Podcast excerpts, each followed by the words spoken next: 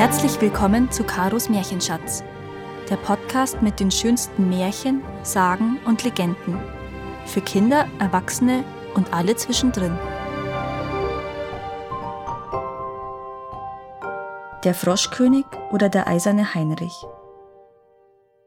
In den alten Zeiten, als das Wünschen noch geholfen hat, lebte ein König, dessen Töchter waren alle schön, aber die jüngste war so schön, dass die Sonne selbst, die doch so vieles gesehen hat, sich verwunderte, so oft sie ihr ins Gesicht schien.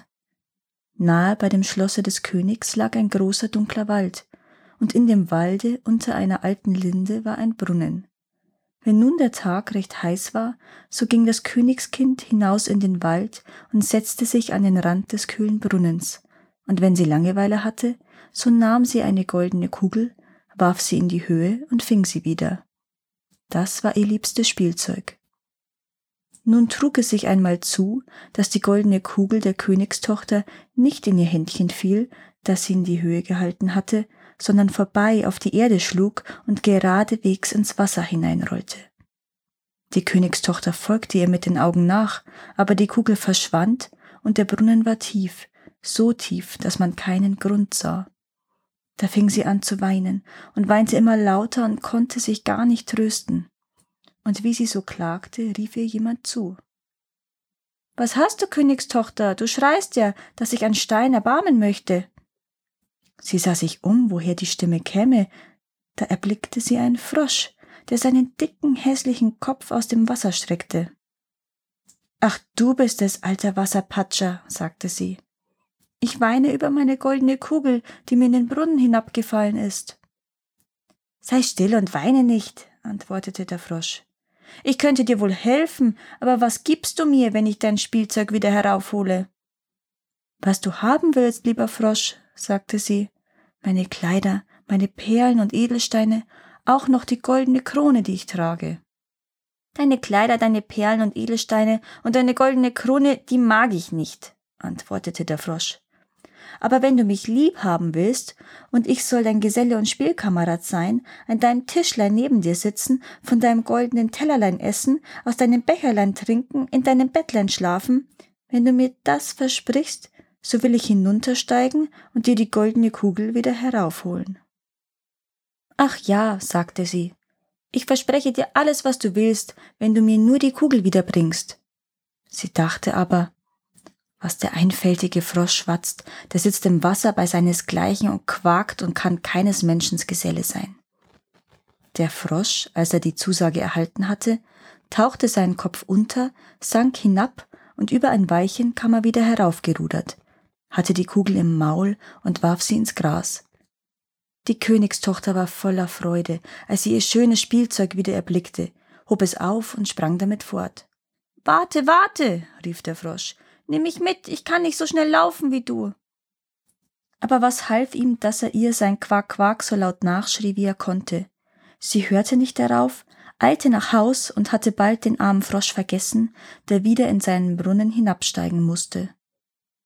Am andern Tage, als sie mit dem König und allen Hofleuten sich zur Tafel gesetzt hatte und von ihrem goldenen Tellerlein aß, da kam, plitsch platsch, plitsch platsch, etwas die Marmortreppe heraufgekrochen und als es oben angelangt war, klopfte es an die Tür und rief Königstochter Jüngste, mach mir auf.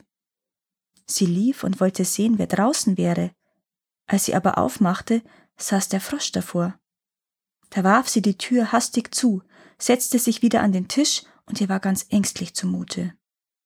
Der König sah wohl, dass ihr das Herz gewaltig klopfte und sprach Mein Kind, was fürchtest du dich? Steht etwa eine Riese vor der Tür und will dich holen? Ach nein, antwortete sie, es ist kein Riese, sondern ein garstiger Frosch. Was will der Frosch von dir? Ach lieber Vater, als ich gestern im Wald bei dem Brunnen saß und spielte, da fiel meine goldene Kugel ins Wasser. Und weil ich so weinte, hat sie der Frosch wieder heraufgeholt, und weil er es durchaus verlangte, so versprach ich ihm, er solle mein Geselle werden. Ich dachte aber nimmermehr, dass er aus seinem Wasser heraus könnte. Nun ist er draußen und will zu mir herein.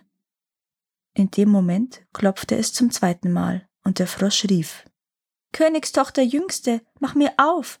Weißt du nicht, was gestern du zu mir gesagt bei dem kühlen Brunnenwasser? Königstochter Jüngste, mach mir auf. Da sagte der König, Was du versprochen hast, das musst du auch halten. Geh nun und mach ihm auf. Sie ging und öffnete die Türe. Da hüpfte der Frosch herein, folgte ihr auf dem Fuße bis zu ihrem Stuhl. Da saß er und rief, Heb mich hinauf zu dir. Sie zauderte, bis es endlich der König befahl. Als der Frosch erst auf dem Stuhl war, wollte er auf den Tisch, und als er das saß, sprach er, Nun schieb mir dein goldenes Tellerlein näher, damit wir zusammen essen. Das tat sie zwar, aber man sah wohl, dass sie es nicht gerne tat. Der Frosch ließ es sich gut schmecken, aber ihr blieb fast jedes Bisslein im Halse stecken. Endlich sprach er, Ich hab mich satt gegessen und bin müde, nun trag mich in dein Kämmerlein und mach dein Seidenbettlein zurecht, da wollen wir uns zusammen schlafen legen. Die Königstochter fing an zu weinen und fürchtete sich vor dem Frosch, den sie nicht anzurühren getraute und der nun in ihrem Bettlein schlafen sollte. Der König aber war zornig und sprach, Wer dir geholfen hat, den sollst du hernach nicht verachten. Da packte sie ihn mit zwei Fingern, trug ihn hinauf und setzte ihn in eine Ecke.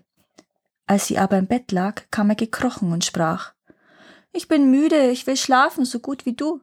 Heb mich hinauf, oder ich sag's deinem Vater. Da wurde sie bitterböse, holte ihn herauf und warf ihn mit aller Kraft gegen die Wand. Nun wirst du Ruhe geben, du garstiger Frosch, rief sie. Als er aber herabfiel, war er kein Frosch mehr, sondern ein Königssohn mit schönen und freundlichen Augen der war nun nach ihres Vaters Willen ihr lieber Geselle und Gemahl. Er erzählte ihr, ihr werde von einer bösen Hexe verwünscht worden, und niemand hätte ihn aus dem Brunnen erlösen können als sie allein, und morgen wollten sie zusammen in sein Reich gehen. Dann schliefen sie ein. Am anderen Morgen, als die Sonne sie aufweckte, kam ein Wagen herangefahren mit acht weißen Pferden bespannt, die hatten weiße Straußenfedern auf dem Kopf und gingen in goldenem Zaumzeug. Hinten stand der Diener des jungen Königs, das war der treue Heinrich. Der treue Heinrich war so traurig gewesen, als sein Herr in einen Frosch verwandelt worden war, dass er drei eiserne Bande um sein Herz hatte legen lassen, damit es ihm nicht vor Weh und Traurigkeit zersprenge. Der Wagen aber sollte den jungen König wieder in sein Reich bringen.